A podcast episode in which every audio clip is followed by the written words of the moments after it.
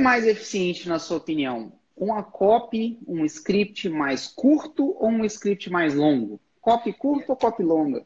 Ah, eu, eu e depende do, depende do problema que você quer que você quer é, resolver. Alguns problemas, por exemplo, a copy da fórmula de lançamento é uma copy extremamente longa.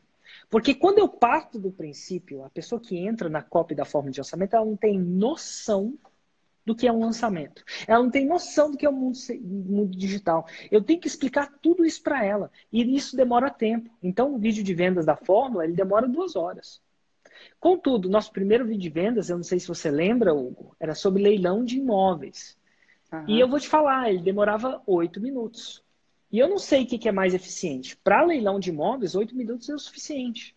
Porque eu, eu, não tenho que explicar o que é um imóvel para alguém. A gente já nasce sabendo. Um lançamento, as pessoas têm trocentas ideias do que aquilo pode ser. Né? Eu tenho que explicar muitos conceitos novos. O mundo digital, infelizmente ou felizmente, não sei ao certo, é muito novo, é muito, é muito é muito novo para todo mundo. Então demora, eu tenho que começar explicando. Olha, olha, olha só, a gente começa a explicar copo. Meu Deus, a palavra que a gente aprende que é copo na escola não tem. Enquanto eu explico essa uma palavra, tem uma outra palavra que é avatar. E aí a gente vai entrar em lead, vai entrar em CTA, vai entrar em CPL. Não é que é complicado, mas assim, é um termo. Agora, eu vou explicar para você o que é um lance. Ah, leilão, lance. Eu entendo o que é um lance. Eu entendo. Que... Então, assim, eu tinha menos para explicar. Né? Então, por exemplo, as copies do Mário Vergara, do inglês, né, do Mário Vergara, ele não precisa explicar o que é um curso de inglês. Ele não precisa explicar nem o que é ser fluente em inglês. Não necessariamente. Todo mundo sabe o que é, né? Todo mundo sabe, que Sá já fez um curso, que Sá já teve experiência. Não, um cara que entra no lançamento da fórmula de lançamento, da semana 6 e 7 da massa, nunca viu um. Na, na verdade, nunca fez um lançamento. São raros aqueles que fizeram. Então, eu demando mais tempo. Então, eu preciso. Então, a cópia do fórmula do lançamento, da fórmula de lançamento, ela não é longa porque eu acho que logo copy longa converte mais. Ela é longa porque ela precisa ser longa para cumprir todas as etapas da própria fórmula de lançamento. A mesma copy escrevida por mim, por você, no caso, do Pro Leilões, era uma copy curta. Os CPLs tinham né, os conteúdos de pré-lançamento, estou falando CPL agora, né? Vou nem entrar é. nisso. Os vídeos, a, a, a, comunicação tinha oito minutos e era suficiente. E foi uma das melhores cópias que eu já escrevi na minha vida. Eu ainda acho que foi uma das copies perfeitas. Então não precisa. Então eu não faço uma copy longa porque eu acho que longo converte. Eu não faço uma copy curta porque eu acho que curto converte. Eu faço, eu, fa eu sigo a forma e falo o que tem que ser falado, nem mais nem menos. E alguns e alguns alguns casos eu preciso de mais tempo para explicar uma parada porque é, não é novo. Existem livros longos e chatos, existem livros curtos e chatíssimos. E que que, existem que que pessoa... longos, existem livros longos fantásticos que as pessoas queriam que fossem mais longos.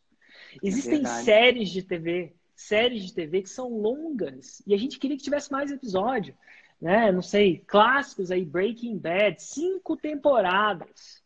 Se você for ver a Breaking Bad, foi maratonar Breaking Bad, são cinco temporadas, são horas e horas. E ao final da quinta temporada, a maioria das pessoas que mais raízes vão querer uma outra temporada. É por isso que ela tem cinco. Se não tivesse todo mundo morrido, ou quase todo mundo morrido, e aí depois, olha que louco, depois da quinta temporada o cara fez um filme com um dos personagens. É um exemplo. E, cara, quantas vezes a gente já não viu alguém falando com a gente por cinco minutos e a gente achando isso chato. Então, ó, existem. O tempo não é o marcador da chatice, apesar de que as pessoas acham que é. Então, não é. Ele é, não necessariamente é. Ele só amplifica. Se tiver chato, ele só amplifica. Dito tudo isso, um dos grandes indicativos que vai tornar a sua copy chata, né, que tende a ser um indicativo, aí uma dica para você, uma dica prática, é a repetição. Se você hum. continuar, quando você repete alguma coisa que já foi falado, já foi entendido, você repete, isso tende a tornar chato. Então, se você precisar repetir alguma coisa, avisa para sua audiência que você está repetindo e por que, que você está repetindo. Porque eles vão, se você repetir para eles, ficar repetindo, fingindo, né, ignorando o fato que eles já não ouviram essa palavra, vai ficar chato. Eu não sei se você sabe, você tem alguns amigos que contam sempre a mesma história para você? Oh. Oh. E eles esquecem que contou. Às vezes é, eu sou esse amigo, cara. Às vezes é isso aqui. Então, uma história repetida, se o cara não tá contando, sabendo que você que é repetido, ó, oh, tô contando uma história repetida, mas tem uma razão, sei lá. Mas se ele simplesmente ignora o fato e conta uma história repetida, é um dos sinais de chatice. Outra coisa que tende a tornar a coisa chata, que é uma outra coisa, que é chato, chato, chato, chato, chato. É. Eu, monotom. Monotom. O que, que significa monotom? Se a história é contada em vídeo, e se a pessoa sempre fala no mesmo tom, e ela vai falando nesse mesmo tom, e ela vai ficar falando bababá, bababá, bababá. Imagina a música, tá? E aí eu faço assim, assim, assado. É um tom até baixo, mas ele é monotônico. Eu vou te dar um exemplo de pessoas que falam muito baixinho. Eles vão falando baixinho. E sempre esse tom muito baixinho. E vai acontecendo. Também é um monotom. Eu estava no médio, ele foi para o baixo. E tem gente que fala no monotom mais alto. E, gente, vocês vão fazer esse, esse monotom mais alto. Isso também tende a ser chato. Porque ele, o, o cérebro se acostuma com aquele tom e se distrai. Um bom interlocutor é o cara que fala alto pra caramba e às vezes fala baixo. Ele brinca com o seu tom.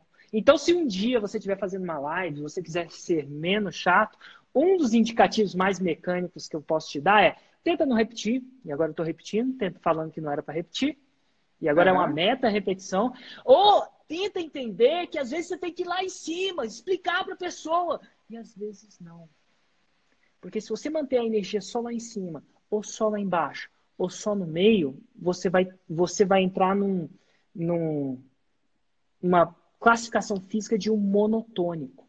E o monotônico tende a ser chato. Imagina um professor seu, a maioria deles, o ideal é que ele tinha sempre um monotônico, você vai dormindo. Então, eu não sei ao certo, o cérebro está acostumado. Toda vez que você reseta o tom, e eu acho que você tem, de, tem que tentar não ser artificial, não tem que ter uma razão.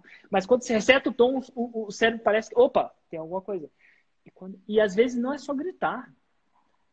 Uma, uma das maneiras de maior chamar a atenção das pessoas é falar mais baixo. Fala baixo. Porque aquilo que a gente fala baixo tende a ser um segredo, um cochicho, que a gente não quer que mais pessoas saibam. Então a gente tende a prestar atenção. Enfim, então tá aí dois, duas dicas. E o, e, o, e o final das contas, fora esse wrapping, né, nesse, esse empacotamento, que é o chantilly do bolo, é a mensagem. A mensagem é relevante. Ela está ajudando as pessoas. Ela está ajudando, por exemplo, se essa mensagem que eu estou falando aqui não ajudar as pessoas a irem a mais do 6 em 7, é, vai ficar chato. E, e eu tenho pessoas que são monotônicos, que são repetitivos e a gente escuta. Né? De, tão, né, de tão boa que tipo, você releva de tão isso. bom né? que é o conteúdo dele. Uhum. Né?